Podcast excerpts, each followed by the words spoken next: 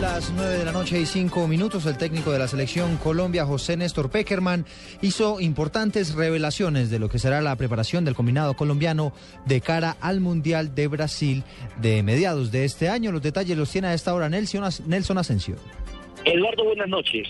Una hora y quince minutos duró la rueda de prensa del profesor José Néstor Peckerman, analizando el plan de trabajo que va a tener antes del Campeonato Mundial en Brasil.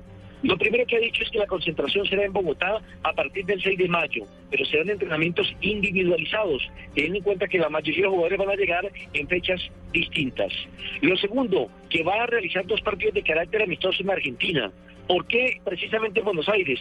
Porque el clima se asemeja más o menos a lo que van a encontrar en el Campeonato Mundial. Además que la concentración en Brasil va a ser en Sao Paulo, en el Club Sao Paulo, que cuenta con toda la infraestructura y que es de las mejores del mundo.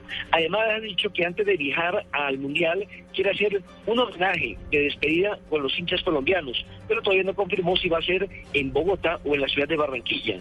Además ha dicho que aquí en Bogotá concentrará aproximadamente 30 jugadores, de los cuales evaluará los mejores 23 para entregar la, lista definitiva el 2 de junio eh, con relación al equipo que va a utilizar en el Campeonato Mundial y que son las exigencias de la FIFA.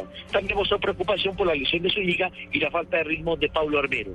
Nelson Enrique Asensio, Blue Radio.